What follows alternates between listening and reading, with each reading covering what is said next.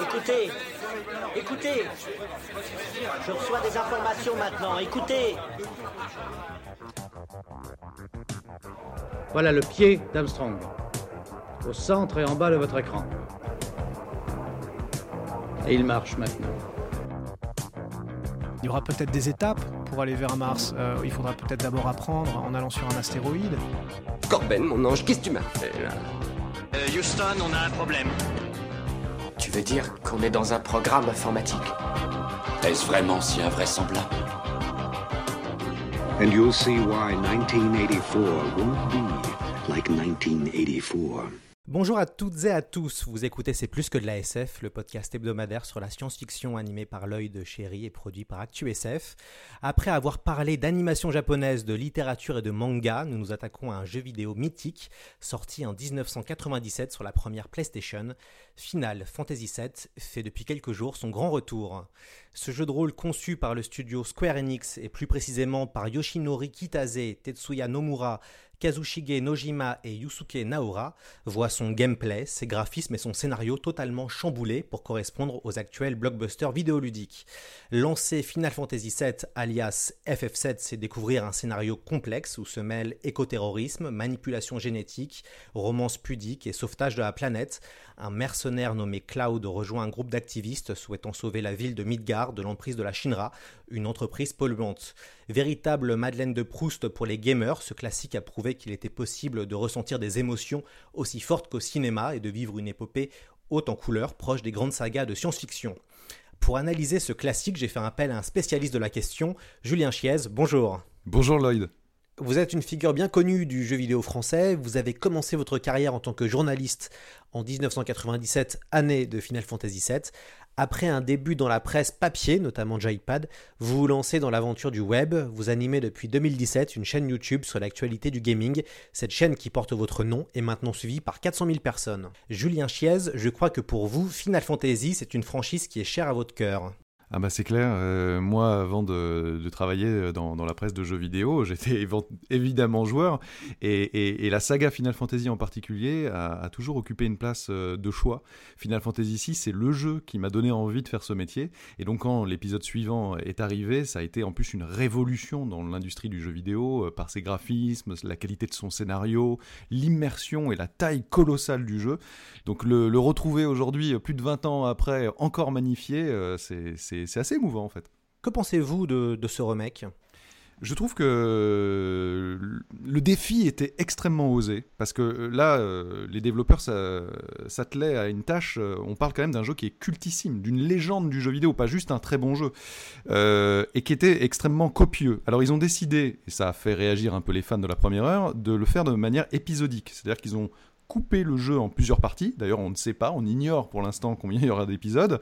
Euh, donc là, premier épisode, c'est sur la ville de Midgar, qui dans l'épisode initial durait euh, peut-être 5 heures, 5-6 heures, et qui là va durer une trentaine d'heures de jeu.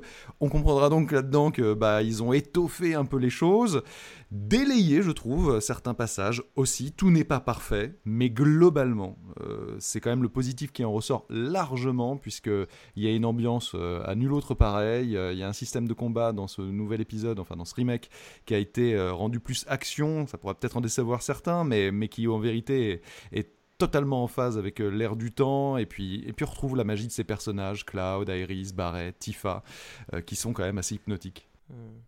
À, à, jamais le premier, cette phrase footballistique euh, résume bien l'engouement autour du, titre. Pourquoi ce Final Fantasy VII est aussi culte pour les joueurs? Bah déjà, je pense qu'il y a un point qui est important, c'est que c'est le premier, ce qu'on appelle JRPG, c'est-à-dire jeu de rôle japonais, que beaucoup d'occidentaux ont découvert. En, en, en, vérité, il y en avait énormément avant, mais ils quittaient rarement l'archipel nippon. Euh, Final Fantasy VII, il a, été, il a bénéficié d'une traduction euh, internationale, il a bénéficié d'un marketing international des plus grands blockbusters, parce qu'il faut quand même savoir que jusqu'à l'épisode FF6, tous les Final Fantasy sortaient uniquement sur les consoles Nintendo. Et Final Fantasy VII est le premier épisode à sortir sur PlayStation, donc euh, chez Sony. Et ils bénéficiaient donc du CD-ROM qui leur permettait de faire des cinématiques en images de synthèse. C'était euh, inédit à l'époque, hein, et vraiment c'était superbe, somptueux. Ça permettait aussi d'avoir des graphismes extrêmement léchés, une bande son euh, qui pour l'époque était euh, incroyable avec le combat de finale euh, avec un cœur comme ça qui, qui scandait le nom du, du- de l'ennemi, Sephiroth. Enfin, c'était complètement fou. Et puis le scénario était vraiment très très bon. Il y a des éléments que je ne spoilerai évidemment pas parce qu'ils sont au cœur du caractère culte du jeu. Ils concernent certains personnages. C'était très osé de faire ce qu'ils ont fait. Et voilà, c'est la su- l'addition de tous ces éléments qui en ont fait vraiment une pièce maîtresse de- du jeu vidéo. Est-ce qu'on peut dire que ce jeu a aussi rendu la PlayStation 1 populaire? Alors, clairement, c'est un jeu qui a contribué. Mais euh, à cette époque-là, on est dans les premiers temps de la PlayStation. Il y a eu une salve de jeux euh, complètement iconiques. Euh, je pense à des Resident Evil, je pense à des Tomb Raider, je pense à des Ridge Racer, je pense à des Tekken, qui, à des Wipeout, qui dès le début hein, ont vraiment montré en fait une différence visuelle déjà, mais étincelante. C'est-à-dire qu'on passe de l'ère de la 2D, qui était très joliment bien fait, etc. Mais, mais là, la 3D, certes, avec notre regard de 2020, peut paraître un petit peu anguleuse et un peu rêche, mais enfin pour euh, l'époque, euh, on parle de 96, 97, etc. C'était euh, révolutionnaire, tout simplement. Ça permettait d'avoir des musiques, bah, on va dire comme de la vraie musique, qui était lue par le CD sur le CD directement, plutôt que des bidi bidi bip. Même si moi j'adorais ces bidi bidi bip, qui encore aujourd'hui font florès et qui ont un charme extraordinaire. Mais c'est sûr que bah, c'est de la synthèse versus du son, on va dire naturel. Euh, puis les jeux ont pris vraiment de l'ampleur, les scénarios se sont étoffés, etc. Et Final Fantasy VII, oui, c'est une pierre angulaire de, de tout cela. oui. Est-ce que vous pouvez nous, parler de, de Squaresoft, alors qui est devenu plus tard Square Enix, euh, ce studio japonais qui finalement a dominé euh, le genre du, du jeu de rôle alias RPG ou euh, JRPG pendant des années? C'est vrai que avant de devenir Square Enix, et c'était intéressant parce que pour ceux qui ne le connaissent pas, euh, à la base c'est Squaresoft, et ils avaient un énorme concurrent, qui d'ailleurs est leur inspiration initiale, hein, qui s'appelait Enix. Et puis finalement les deux sociétés, les deux concurrents euh, se, sont dit que finalement être main dans les mains, ce serait main dans la main, ce serait bien mieux.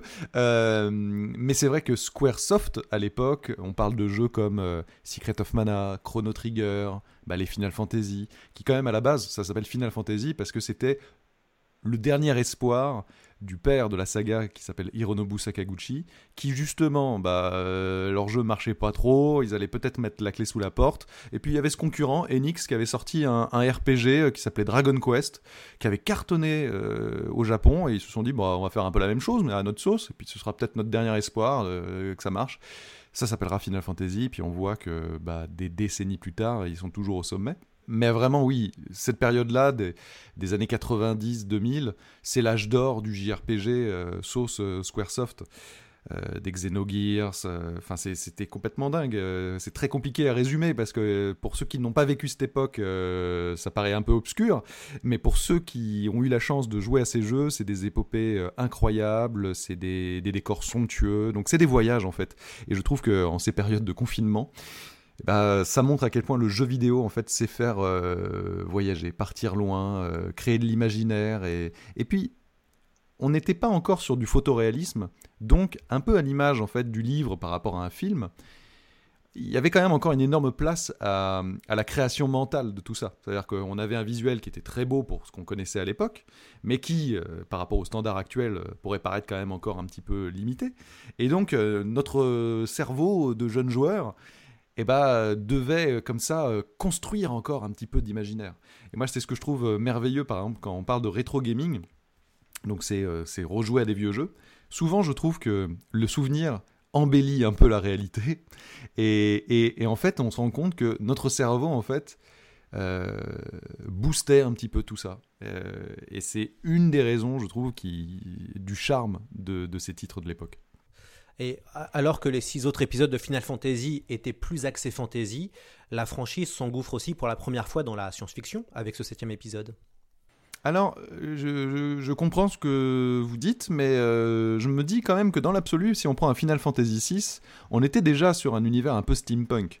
Mais la 2D, en fait, ne permettait pas de peut-être le ressentir tant que ça. Mais Final Fantasy VI, euh, il y a vraiment euh, il y a de l'industrie, il y, a de la- il y a de la fumée, il y a du fer, il y a des rouages, etc. Ça préfigure quand même pas mal ce que va être, par exemple, Midgar et dans FF7. Et, et FF7, en fait, est, à mon sens, le bon alliage, c'est-à-dire après un début effectivement très urbain, un peu crasseux justement, puisqu'on est dans une ville à plusieurs étapes, plusieurs étages, pardon, entre euh, le sommet chez les très riches et les bas-fonds, les bidonvilles euh, chez les pauvres. Euh, quelque chose qui a beaucoup de sens encore aujourd'hui, surtout qu'au niveau du scénario, on est sur de l'écoterrorisme. Euh, et bien après, le jeu s'ouvre. C'est d'ailleurs ce qu'on va attendre avec les futurs épisodes de série mec. Et, là, on retrouve quand même le côté fantasy, hein, avec des créatures euh, complètement folles, des din- dingues, des dragons et autres, euh, des, des grandes contrées, euh, des forêts mystérieuses, des, cavernes sur lesquelles l'eau ruisselle, etc. Des, des villages un peu moyenâgeux. Moi, moi c'est toujours ce qui m'a plu dans Final Fantasy, c'est que déjà, chaque épisode est vraiment totalement singulier et individuel. Pour ceux qui se posent la question, et elle est légitime, ah ouais, mais FF7, moi j'ai pas fait le 6, le 5, le 4, le 3, le 2, le 1. Oui, bah c'est pas grave. Ça n'est absolument pas les mêmes personnages, ce ne sont pas les mêmes personnages, ça n'a, l'histoire n'a rien à voir, ce n'est pas le même univers, etc. C'est chaque jeu en fait est unique à son identité, son scénario, ses personnages, son système de jeu, etc. D'ailleurs, c'est en vérité c'est assez osé. Hein. Ils repartent de zéro à chaque fois. Oui, tout à fait.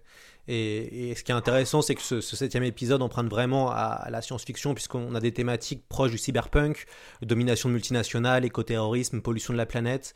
Et, finalement, c'est des thématiques qui sont très contemporaines. Qui n'ont pas vieilli du tout, bien au contraire, je trouve. Euh, et que dans ce remake, ils ont encore un peu étoffé. Et euh, oui, c'est cette multinationale euh, Shinra qui va puiser dans la terre l'énergie, la Mako, euh, et qui va assécher finalement euh, toute cette planète euh, pour euh, des besoins totalement mercantiles en fait. Donc euh, forcément, ça peut nous parler un petit peu. Euh, et puis c'est l'asservissement pardon euh, des gens. C'est vraiment ces strates sociales extrêmement marquées euh, où on voit que les dominants se soucient assez peu finalement de cette plèbe euh, qui euh, croupit dans les bas-fonds euh, et on fait un peu de la chair à canon. D'ailleurs, il y a des séquences extrêmement euh, marquantes dans le jeu. Il y a des décisions politiques, sociales qui sont assez cinglantes. Donc non, non, c'est un jeu qui est très actuel, très moderne. Et, comment finalement cet épisode, est-ce qu'on peut dire qu'il y a un avant et un après Final Fantasy VII dans le monde du jeu vidéo? Totalement. En tout cas, dans le monde des RPG, euh, des JRPG, totalement. Ça veut dire que on est vraiment sur le premier euh, jeu de rôle japonais blockbuster hollywoodien. En fait, euh, ça paraît bizarre puisque c'est des japonais, mais, mais c'est vraiment ça dans la mise en scène, dans, le, dans la débauche technologique, euh, visuelle, euh, sonore, etc. Et donc après, on peut pas revenir en arrière. C'est-à-dire que tous les jeux, moi je me souviens très bien, en 97, sortaient d'autres très bons JRPG, mais qui étaient, euh, on va dire, un peu à l'ancienne, en 2D, etc., mais avec un super scénario, etc. Je pense à des Suikoden, je pense à des euh, Wild Arms, d'excellents jeux. Mais forcément, quand ils sont arrivés en France, avec un peu de retard par rapport à leur sortie japonaise, puisque aujourd'hui on est vraiment sur des sorties mondiales, mais à l'époque, bah, il y avait le temps de traduire, etc. Il fallait compter plusieurs mois. Ils étaient forcément dans l'inconscient populaire dépassés. Bah oui, il n'y avait pas des cinématiques aussi belles, les graphismes étaient moins beaux, donc forcément c'était moins bien, ce qui n'était pas le cas en réalité. Mais donc il a fallu que tout le monde se mette euh, à niveau et c'est pas simple parce que c'est énormément de travail, c'est beaucoup d'équipes, c'est énormément de moyens, donc c'est des risques financiers aussi extrêmes. Euh, chaque jeu de ce calibre-là, euh, faut pas se mentir, euh, c'est c'est quand même un risque. Hein. Ça veut dire qu'il faut derrière en vendre quand même des millions et des millions. Alors pour FF7, il n'y a pas eu de soucis à l'époque. Hein. Vraiment, le jeu a explosé les, les ventes. Euh, faudra voir pour ce remake qui est extrêmement attendu. Mais alors, la période est quand même très particulière. Euh, bon, on, on verra, mais apparemment, le démarrage est, est- est très très bon aussi. Impossible de ne pas en parler, on s'en excuse d'avance, mais Final Fantasy VII a aussi beaucoup marqué les joueurs pour la mort d'un des personnages de l'aventure. Cette mort a eu un impact considérable, un peu comme la mort de certains héros dans Game of Thrones. Alors, c'est certain, même si je confesse ne pas regarder Game of Thrones depuis la fin de la saison 1 parce que j'ai trouvé ça euh, trop violent, trop cul, trop, trop, en fait. Voilà, et je n'ai pas envie de subir ça. Euh, mais oui, j'ai cru comprendre qu'il y avait beaucoup de morts euh, très symboliques, euh, très fortes, très singulières. C'est effectivement le cas dans FF7. Mais alors, à titre personnel, j'ai pas trop envie d'en parler parce que je sais que, en fait, là, je l'ai constaté quand j'ai publié mes vidéos, etc. Il y y a beaucoup de gens qui n'ont pas fait le jeu à l'époque. On parle quand même d'un jeu de 97. Donc euh, en vérité, euh, plus de 20 ans.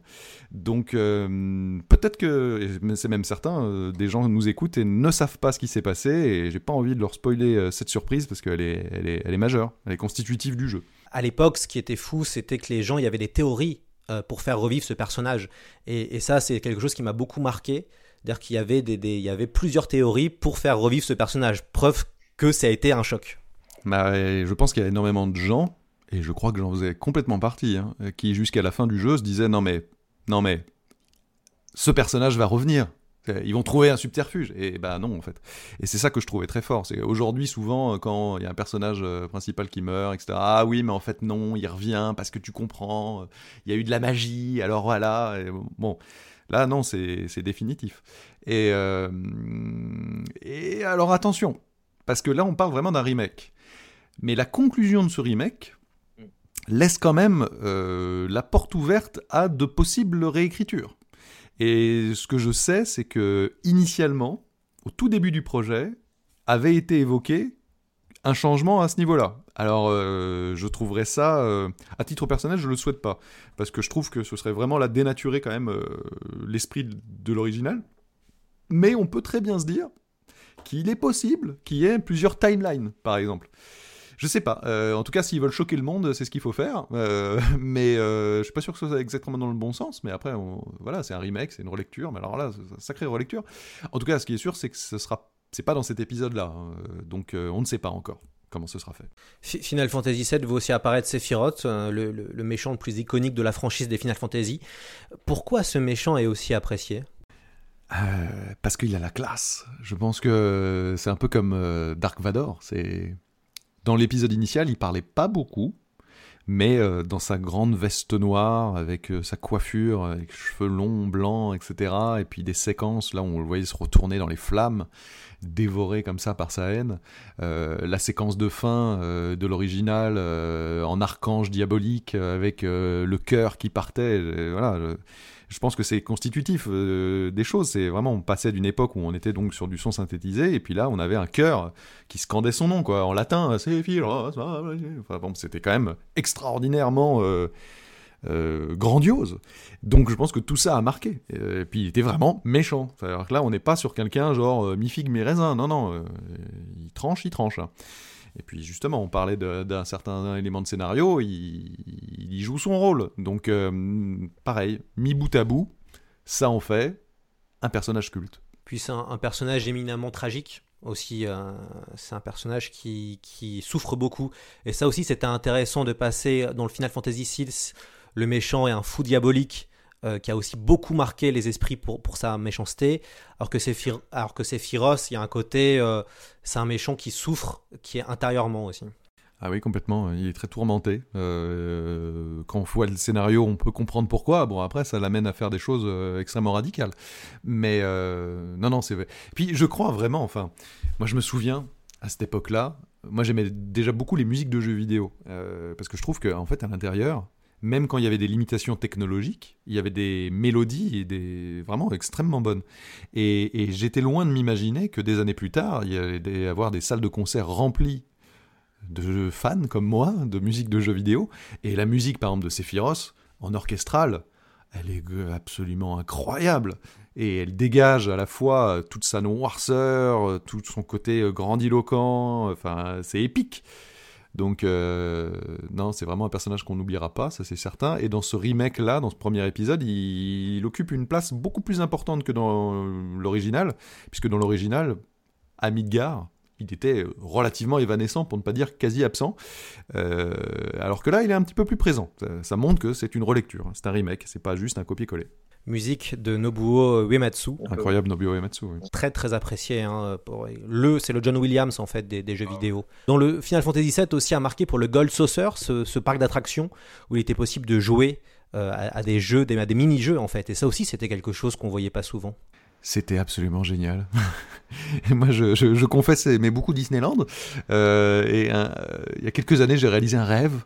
Euh, c'est un petit rêve, mais quand même.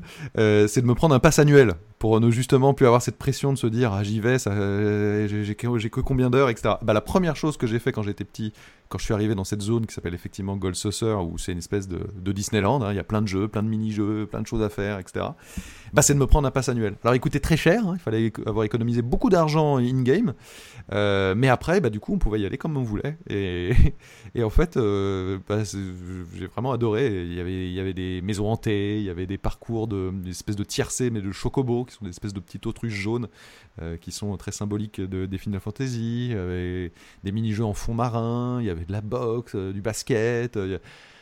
C'était génial. Et, et pareil, alors ça, c'est encore un élément qui n'est pas dans ce remake, enfin, pas dans ce premier épisode, parce que ça, ça intervient plus tard. Mais comment est-ce qu'ils vont faire? Parce qu'il y a beaucoup, beaucoup de choses à intégrer, hein, euh, vraiment. Bah, D'ailleurs, justement, est-ce que vous en savez un peu plus sur les coulisses de la création de ce remake qui, je crois, a commencé vers 2014 Alors, comme beaucoup de gros projets, ce sont euh, des coulisses assez euh, tourmentées, puisque à la base, le jeu devait être euh, véritablement créé en collaboration avec un autre studio en parallèle, qui s'appelle CyberConnect 2. Et au final, ça a été repris quand même essentiellement en interne par Square Enix. Donc il y a eu une espèce de reboot interne du jeu. Donc c'est pour ça aussi qu'il a mis un peu de temps à sortir, puisque son annonce officielle, ça a été à l'E3 2015, donc il y a 5 ans. Après, c'est un projet très ambitieux. hein. Euh, Je ne doute pas d'ailleurs qu'ils ont un peu commencé euh, d'ores et déjà à défricher euh, le prochain épisode. Bah alors franchement, sa- savent-ils eux-mêmes combien de temps ça leur prendra au total, euh, combien il y aura d'épisodes, etc. Parce que alors euh, franchement, ce qui les attend là maintenant, c'est colossal. hein. Il y a une phrase à la fin du jeu qui est prononcée par les héros, mais qui à mon sens n'est autre que euh, du quatrième mur. hein. Du cassage de quatrième mur avec en fait les développeurs qui nous parlent hein, et ils disent les héros disent une phrase comme du style devant nous le ciel paraît sans limite ça fait presque un peu peur mais c'est exactement ça pour moi c'est à dire que Midgar était la partie facile à recréer après c'est de l'open world gigantesque avec euh, une tonne de villages, de lieux, de situations, d'adversaires, de cinématiques, etc. Pour moi, il est impossible qu'on n'ait pas au moins trois épisodes. Hmm. Et si tel n'était pas le cas, c'est que vraiment, euh, c'est une relecture euh, à minima. Quoi. Hmm. Co- Comparé à son glorieux passé, Square Enix est, on peut dire, euh, attaqué depuis une décennie par les jeux de rôle euh, américains ou européens. On pense à Mass Effect ou encore The, The Witcher. Ce remake de FF7 se veut-il comme un retour aux affaires de la, de la firme? Alors, commercialement, ils s'en sortent quand même pas mal, hein, véritablement. Euh, mais c'est vrai que, euh, clairement, le jeu vidéo japonais au global a perdu de son influence si l'on compare à ce qu'elle était euh, à l'époque euh, des 16 et 32 bits, comme on les appelait, les consoles de l'époque, les Super Nintendo, les PlayStation, les Mega Drive, etc. Mais ça se voit par exemple dans le choix du moteur. Alors, euh, pour ceux qui connaissent pas, les moteurs, euh, en l'occurrence, c'est l'architecture technologique euh, sur lequel euh, les développeurs vont travailler qui permet de faire des jeux. Et en l'occurrence, pendant longtemps, Square Enix, par exemple, et beaucoup de développeurs japonais faisaient leur propre moteur de jeu. Et puis là, ils ont utilisé une solution qui est- qui est utilisée par beaucoup de développeurs à travers le monde, qui s'appelle Unreal Engine. Euh, qui leur permet de gagner énormément de temps et de faire des, des- des prouesses euh, visuelles. Après, euh, je sais aussi qu'ils l'ont beaucoup, beaucoup, beaucoup optimisé et donc personnalisé pour obtenir des effets spécifiques, etc. Parce que c'est l'un des problèmes potentiellement d'utiliser des moteurs comme ça qui sont utilisés par beaucoup de studios, c'est qu'on peut retrouver des éléments qui rappellent un peu parce que c'est les mêmes moteurs. Quoi. Là, c'est pas le cas. Donc euh, très clairement, euh, c'est un épisode en tout cas qui euh, est auréolé du, saut du culte, plus de la nostalgie, plus en vérité quand même d'un excellent remake. Donc ce sera très intéressant de voir là dans quelques semaines bah, déjà quelles seront les ventes, parce que l'accueil critique a été globalement très bon. Mm. Euh, donc, euh, et le retour des joueurs, moi ce que j'entends, est, aussi très très bon. Donc euh, oui, retour aux affaires, je ne sais pas s'ils les ont véritablement quittés, mais c'est sûr que oui. Ils, reviennent plus fringants que ce qu'ils n'ont été, par exemple, à l'époque de Final Fantasy XV, qui est le dernier épisode canonique en date à être sorti. Parce que depuis la sortie d'FF7, ils se sont pas arrêtés et on, est, on attend maintenant une annonce potentielle de Final Fantasy XVI, c'est dire. Ouais, c'est ça. Ce qui a été compliqué euh, pour euh, Square Enix, c'est que euh, quand les jeux vidéo, enfin les, jeux de rôle américains ou européens sont arrivés, il y avait vraiment cette notion de, choix et de, ch- de choix de scénarios très différents en fonction de comment on jouait. On pense à BioWare, le studio canadien. Et c'est vrai que pour les, jeux de rôle japonais, on dû aussi affronter ça, ce fait qu'on a un scénario de A à Z qui pourrait être assez dirigiste, alors qu'on est dans une époque où le choix est, plébiscité pour les joueurs. C'est vrai. Mais moi je trouve qu'il est toujours intéressant d'avoir justement le choix euh, de l'offre. Et je demande pas à chaque jeu d'être exactement la même chose que les autres proposent. Et, c'est vrai que le JRPG est peut-être un peu plus euh, couloir, euh, mais je, trouve que, enfin couloir, euh, ça peut être couloir dans le sens où on est un peu plus limité, mais aussi couloir avec peut-être un peu moins de choix.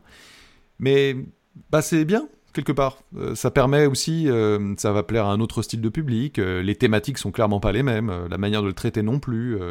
honnêtement, c'est la culture japonaise n'est pas du tout la même culture que la culture occidentale. on le sait, les enjeux sont pas les mêmes. Il y a même des choses parfois qui vont choquer des occidentaux et qui choqueront pas du tout un japonais sur le traitement de certains personnages et autres, et inversement. Et ben moi je trouve que c'est bien. je pense, et ces périodes que l'on traverse tous ensemble là à mon sens, permettre de réfléchir aussi à ça. Qu'est-ce qu'on veut? On veut un monde qui soit strictement partout à travers le globe et dans chacune des créations le même, uniformisé, les mêmes règles, les mêmes envies, les mêmes besoins, les mêmes magasins, les mêmes styles de jeu, etc. Ou bien justement d'avoir des particularités. Moi je trouve que les particularités, les singularités, bah, c'est une force. Après, on aime ou on n'aime pas voilà, bah, on n'est pas, on n'adhère pas, on va pas acheter. Moi, par exemple, Game of Thrones, je, suis sûr que c'est super, mais c'est clairement pas fait pour moi. Bah, je regarde pas, en fait. Euh, voilà, euh, chacun sait soi, chacun ses choix, pardon, mais aussi chacun ses soi. Euh, mais, mais voilà, et donc, bah, moi, j'aime bien la singularité des JRPG. Pareil, je, je, fais partie des, des, grands fans de Final Fantasy qui les collectionnent. Et je trouve que parfois ils ont plus de charme, en vérité, que des œuvres extrêmement euh, calibrées occidentales, qui sont de super. Les, titres que tu as cités euh, sont de très très grandes séries, il hein, n'y a pas de problème. Mais c'est aussi très calibré, c'est aussi très occidental. C'est voilà. Bah, ce sera le, le, mot de la fin, c'est la fin de cette émission. Merci à Julien Chies d'être venu discuter euh, avec nous. Quels sont vos futurs projets? Oula, bah il y en avait plein, mais qui sont un peu chamboulés avec l'actualité du moment donc vont être euh, reportés, qui n'ont pas encore été annoncés, etc., mais que j'ai hâte de faire. J'espère que ce ne sera pas trop trop impacté. Il y en a certains qui le sont déjà quand même euh, sensiblement. Et puis, euh, bah, tu l'as dit, la chaîne qui est assez récente, hein, puisqu'on a fêté les trois ans là au moment où, on enregistre, c'est demain, euh, qui a franchi la barre des 400 000 abonnés. Je trouve ça complètement dingue parce que moi, j'avais pas imaginé me lancer dans une aventure YouTube, mais c'est vrai qu'aujourd'hui, bah, j'y prends beaucoup de plaisir et puis je fais aussi pas mal d'autres choses. Mais euh, c'est Le projet, il est simple, hein, c'est de continuer ce que j'ai la chance de faire, c'est-à-dire aujourd'hui de vivre de ma passion. Je sais que c'est une chance, parce que c'est chaque matin, bah, je me dis, voilà, je, fais ce que j'aime. C'est pas toujours facile, c'est pas toujours euh, aussi rose qu'on peut l'imaginer, mais, mais c'est génial, vraiment. Et, en plus, en cette année de next-gen, même si tout est un peu chamboulé, mais bah, c'est très excitant aussi de suivre ça. Et je sais que depuis que je suis petit et que j'ai découvert les jeux vidéo, je trouve que c'est un média qui ne cesse de grandir, de changer. Et, c'est une des, un des aspects vraiment qui me fascine dans, le jeu vidéo. C'est que c'est vraiment un, média qui ne se repose jamais sur ses lauriers, et, c'est à titre personnel ce que je ne souhaite jamais faire non plus. Merci beaucoup euh, Julien Chiaz. On rappelle que l'on peut vous suivre presque quotidiennement sur une chaîne YouTube euh, qui porte votre nom. Euh, j'espère qu'on vous a donné envie de jouer à ce Final Fantasy VII Remake qui est disponible exclusivement sur PlayStation 4. La semaine prochaine, on analysera un film disponible sur la plateforme Disney ⁇ qui a révolutionné les courses de moto et les images de synthèse. D'ici là, portez-vous bien.